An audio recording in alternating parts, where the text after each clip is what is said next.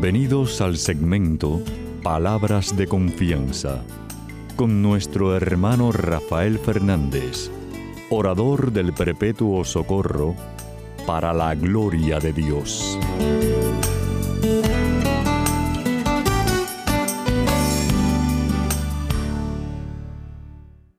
Muy buenas, mi querido familia radial. Aquí de nuevo, como siempre, en sintonía con ustedes, dando las gracias por su sintonía con nosotros y por, como siempre digo, por sus oraciones, que mucha falta que me hace. Quiero dar las gracias a ustedes también, a aquellos que me han escrito. Muchísimas gracias por sus palabras tan bonitas del programa. Siempre es un halago. Sabemos que todo honor y toda gloria es para Papá Dios, pero qué chévere saber de ustedes. Así que si me quieren escribir, pueden hacerlo a Rafael arroba confianza.net, rafael arroba confianza.net. Quiero dar las gracias, como siempre, a los que me ayudan en el programa, Pedrito Acevedo, mi hermanazo que siempre está ahí, y a todos ustedes que están en distintas regiones del mundo ayudándome que el programa salga al aire. Muchísimas gracias. Y como siempre, ustedes saben que empiezo el programa pidiendo, eh, dándole gracias a Dios, pidiendo la ayuda de Él, diciendo así.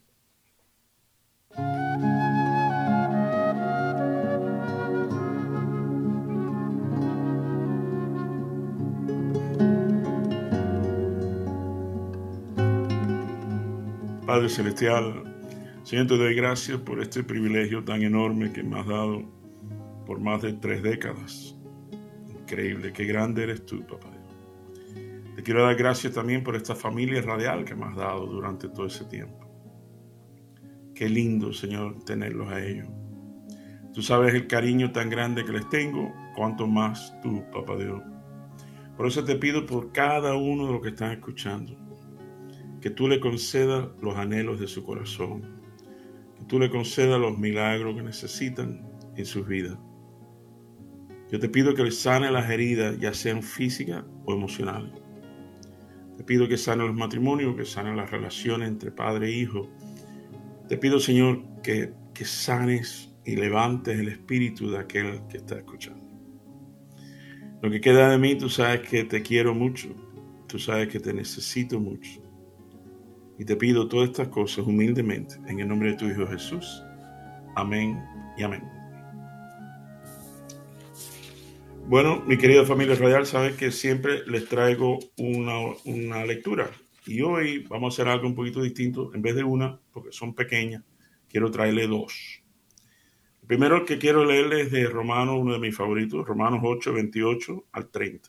Romanos 8, 28 al 30. Sabemos que Dios dispone todas las cosas para el bien de quienes lo aman, a los cuales Él ha llamado de acuerdo con su propósito. A lo que de antemano Dios había conocido, los destinó desde un principio a ser como su Hijo, para que su Hijo fuera el primero entre muchos hermanos. Y a lo que Dios destinó desde un principio, también los llamó, y a lo que llamó, los hizo justo, y a lo que hizo justo se le dio parte en su gloria. Y esto es palabra de Dios, te alabamos, Señor. Es Romanos 8, 28 al 30. Entonces, la segunda lectura es el Evangelio de Mateo, capítulo 13, del 44 al 46. Dice así, Mateo 13, 44 al 46. El reino de los cielos es como un tesoro escondido en un terreno. Un hombre encuentra el tesoro y lo vuelve a esconder allí mismo lleno de alegría, va y vende todo lo que tiene y compra ese terreno. Sucede también con el reino de los cielos, como un comerciante que andaba buscando perlas finas. Cuando encontró una de mucho valor, fue y vendió todo lo que tenía y compró esa perla. Y esto es palabra de Dios.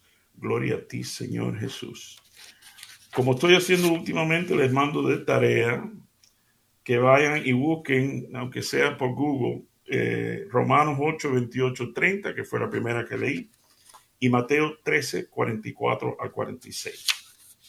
Bueno, esa es la lectura y como saben, en este momento siempre les traigo un chisme de mi vida y esta semana no es excepción, me pasó algo muy bonito, muy increíble y saben que cada vez que me pasa algo bonito, increíble, siempre les traigo el chisme a ustedes de mi vida. Bueno, Resulta, para aquellos que no lo saben, eh, yo soy fanático, fanático de los carros, de los coches o automóviles. Me encantan los clásicos, me encantan los modernos, me encantan los que son tipo cohetes espaciales, ¿sabes? los Lamborghini, los Ferrari. Eh, no que tenga uno, pero bueno, me encanta verlo y me encanta ser parte de ese mundo de los shows de carro y me, fascina. Bueno, resulta que una de las marcas que siempre, siempre, de todo tiempo me ha gustado es la marca Chevrolet, pero el modelo Corvette. Eh, nosotros, en inglés se dice Corvette, pero en español nosotros decimos Corvette, porque así es como se escribe, ¿no? C-O-R-V-E-T-T-E, Corvette. Bueno, resulta que todos los años siempre me ha gustado. Precioso. Pero, mi querida familia radial, hace como dos años, creo, un año y pico, dos años, Corvette, el Corvette, sacó un diseño nuevo que, ay Dios mío, parece una nave espacial, tú sabes, una cosa increíble. Entonces, eh, es más, la primera vez que lo vi en la calle, digo, hey, es un Ferrari. Y cuando me acerco, era un Corvette. Eh, pero bueno, la cosa es que le digo a mi esposa un día, un fin de semana, digo, oye, vamos a ir a la agencia a ver el nuevo modelo este, tú sabes. Entonces ella me mira como que, digo, no, no, no, mirar no cuesta nada, mirar no cuesta absolutamente nada. Entonces la cosa es que fuimos, efectivamente, eh, la agencia esta de Chevrolet tenía un Corvette de estas naves espaciales ahí adelante de la, agencia. Y lo estamos mirando y yo estoy mirando qué lindo el interior, la cosa y qué deportivo. Entonces viene un señor, me dice, me mira, se sonríe y dice, ¿te gusta? Hombre, claro. Dice, bueno, mira, empieza a explicarme. Y de lo más interesante, entonces dice, ¿tú sabes qué? Ven conmigo, te voy a enseñar otro, otro que tenemos. Y ese hombre, mi querida familia radial, nos ha llevado a otro lote es, mm, privado donde tenían varios de estos corbetes en todos los colores habido y por haber. Blanco con rojo adentro, rojo con negro adentro, negro con... no, no, todos los colores. Y sabes que al final, bueno, le dimos las gracias y todo eso y, nos fuimos. Pero me di cuenta, mi querida familia que ese hombre nos atendió, no como que íbamos a comprar un Corvette, sino como que hubiéramos, íbamos a comprar tres. Nos atendió con una, con una atención, con un profesionalismo, con hasta cierto punto cariño. Y, y da la casualidad que dice, bueno, ¿por dónde ustedes viven? Entonces, nosotros decimos en Kendall. Ah, yo también. Dice, es más, ¿tú sabes dónde está la heladería Carvel? que es una heladería de aquí, una cadena. Ahí en Kennedy, sí, dice, mi casa es la que está al cruzar la calle de la heladería. Digo, ay, qué bueno, qué chévere, qué interesante. Ah, estamos vecinos. Y nada, me dio su tarjeta. Y bueno, pasó eso. Ahora, hace un, año y medio más tarde, dos años más tarde, resulta que se está acabando, dos de las hijas mías, se le está terminando el lease del carro en inglés se dice lease, en español aprendí que se dice contrato de arrendamiento. Entonces, eh, claro, yo para ayudar a mis hijas, por supuesto, padre fin, para que le den un buen precio, a ver quién conozco. Y, y el cuento corto, mi esposa y yo nos acordamos de este señor. Digo, ay, seguro que tengo una tarjeta en, la casa. Entonces llegué y busqué y no tengo la tarjeta. Entonces traté de acordarme el nombre y no, no me acuerdo y más o menos no me acuerdo cómo era, cómo lucía, porque hace un año y pico y fue nada más un momento, un ratito.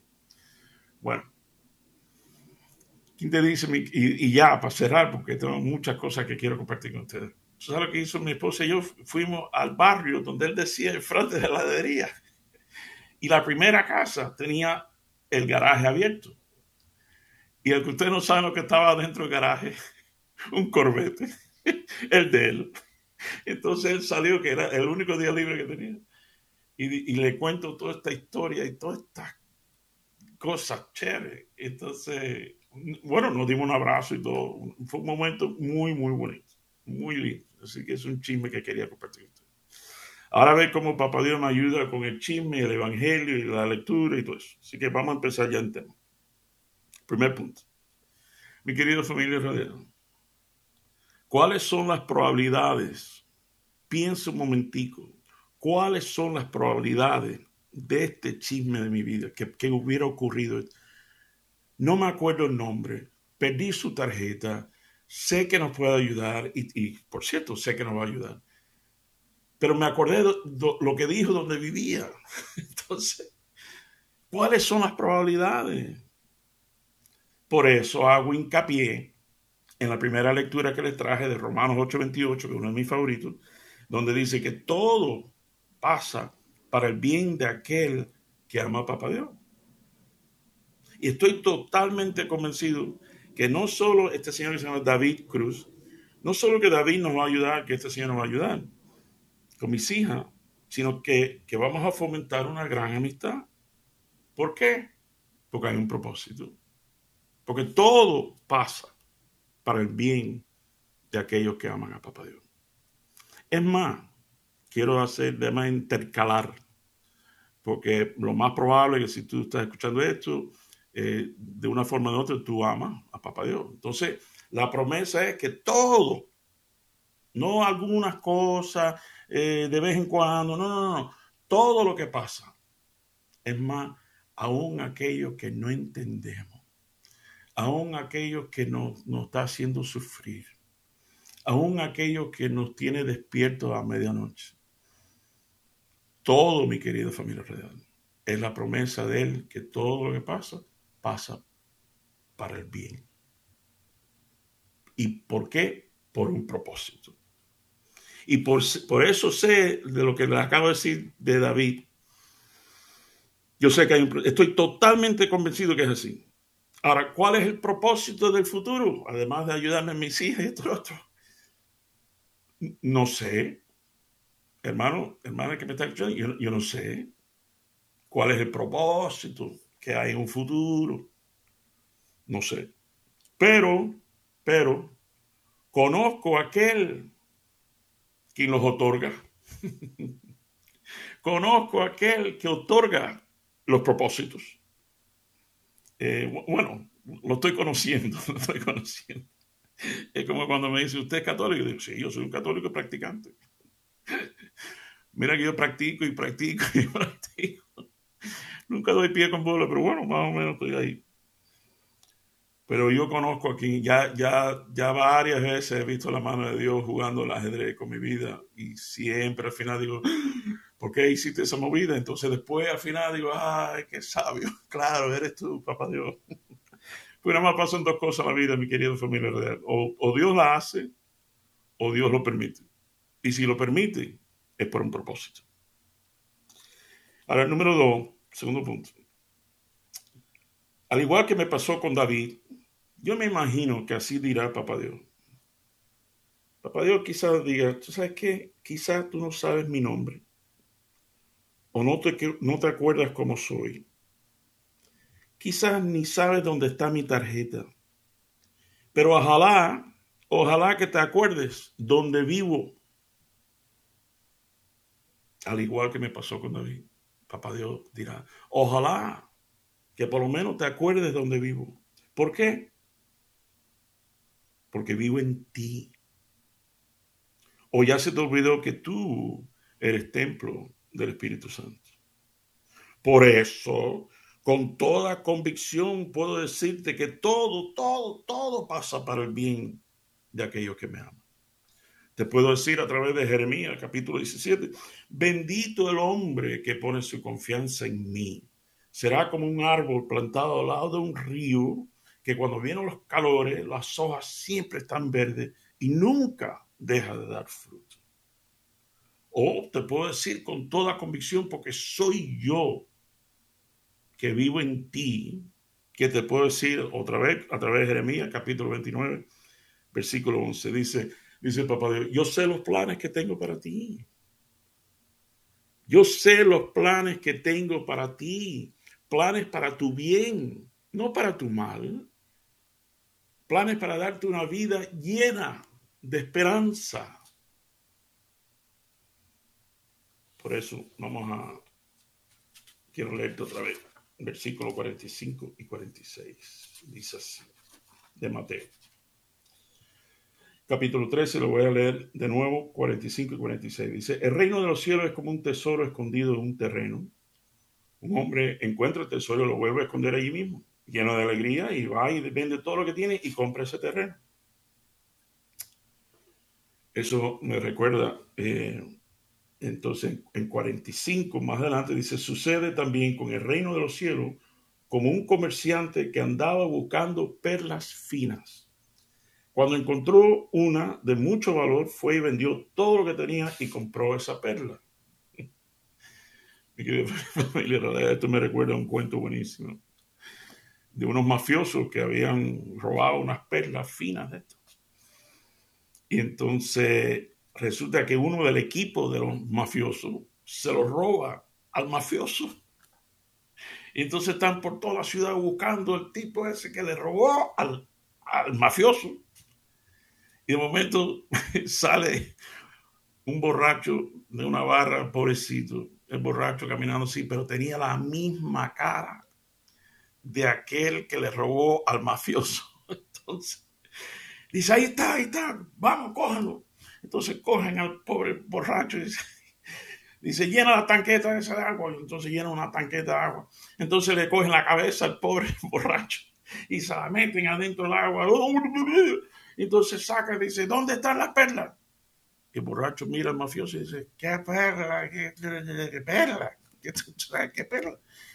Dice, así, ah, mételo en el agua otra vez. ¿Dónde está la perla? Dice, no está la perla. Por tercera vez, nos meten otra vez. Y el borracho, el pobrecito, ahogándose. Entonces saca, saca la cabeza. Y le dice el borracho al mafioso, dice, búscate un buzo. Ahí no hay ninguna perla. Pero bueno, mi querida familia radial, tú sabes dónde, hablando de perlas, tú sabes dónde se crea la perla en el lugar donde menos tú te imaginas. En un ostión.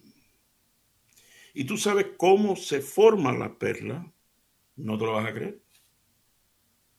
Cuando algo penetra la orillita del ostión, un parásito, una arenilla, algo que no debe estar ahí, y de, inmediatamente el ostión forma una sustancia llamada nácar para luchar contra ese parásito, ese pecado, ay, perdón, perdón, esa introducción de algo que no debe estar ahí. Y ese nácar va formando la belleza de una perla. Por eso, la próxima vez que veas una perla preciosa, acuérdate que es el resultado de mucha lucha, mucho sufrimiento y mucho sacrificio. Yo no sé ustedes, pero yo no conozco a nadie que haya sufrido, luchado y sacrificado más por el ostión de nuestras almas que la perla preciosa de Jesús. Déjeme de nuevo leerle eh, lo de los terrenos, los tesoros. El reino de los cielos es como un tesoro escondido en un terreno. El hombre encuentra el tesoro, lo vuelve a esconder allí mismo. Lleno de alegría, va y vende todo en lo que tiene y compra ese terreno. Déjeme hablarle brevemente de algunos de mis tesoros. El tesoro de mi esposa. Casi 30 años ya. Y créame, ha habido muchos momentos de nácar, enojo, sufrimiento, resentimiento, separación. No, no, no, no, difícil, momentos difíciles.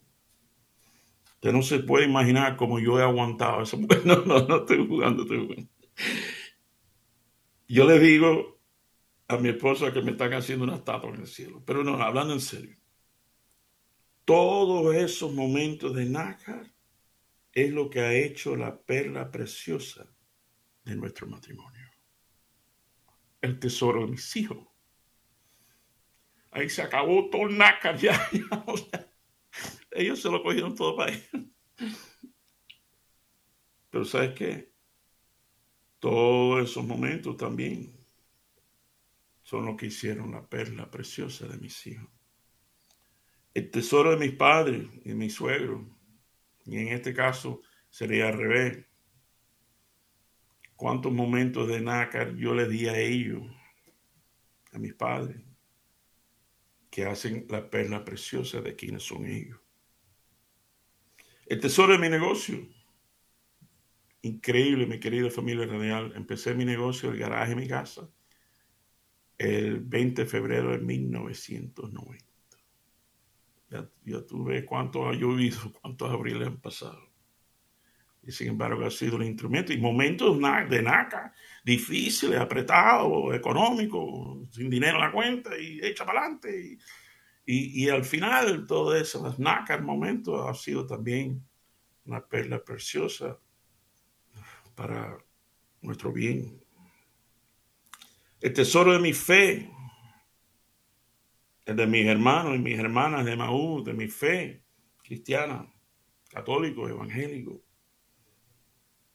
El tesoro tan grande de mi familia radial que eres tú. La perla preciosa. Con respecto a mi fe, también ha habido momentos de naga, pero precisamente eso va formando la perla.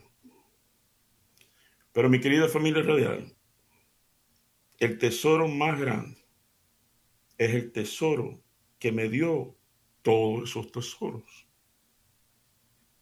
El tesoro de mi Señor y Salvador, Jesucristo. Bueno, lo quiero mucho. Que el Señor me lo bendiga abundantemente. Hasta que estemos aquí de nuevo en su segmento palabras de confianza.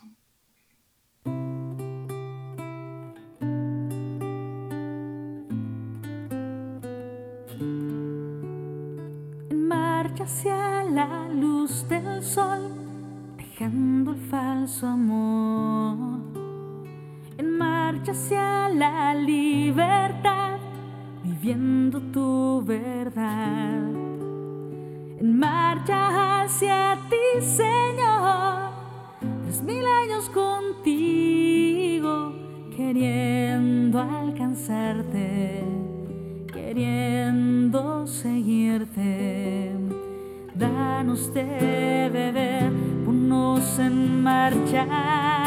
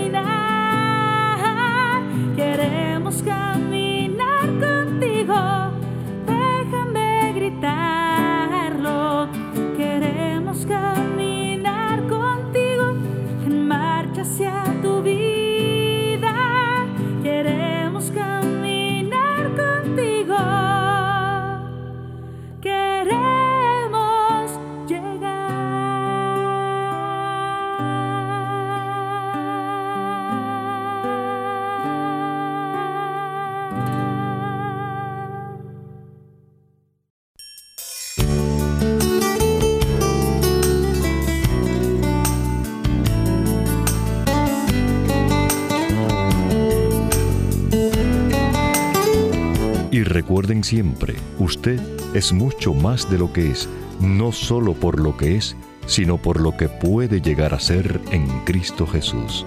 Y estas son palabras de confianza.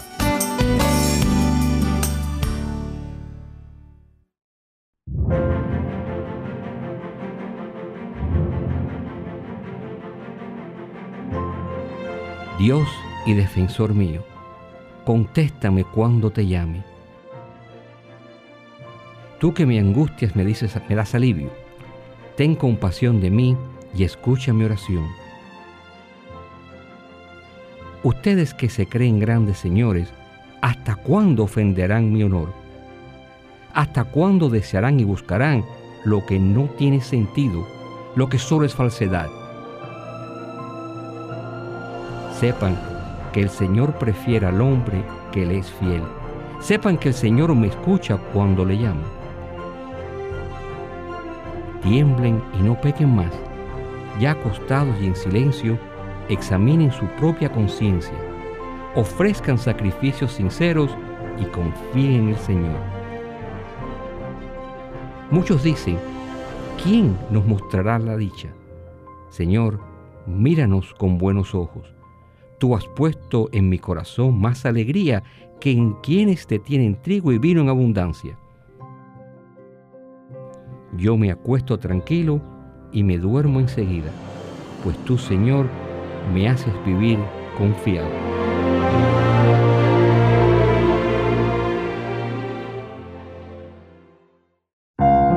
El principio de la sabiduría es el temor del Señor. Conocer al santo esa es la inteligencia. Porque por mí tus días se multiplican y los años de tu vida se aumentan. Si tú eres sabio, eres sabio para tu bien.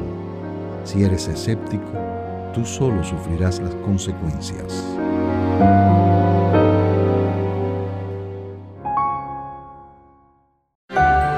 No des ni sueño a tus ojos, ni reposo a tus párpados líbrate, como de la red la gacela, y como el pájaro de la trampa.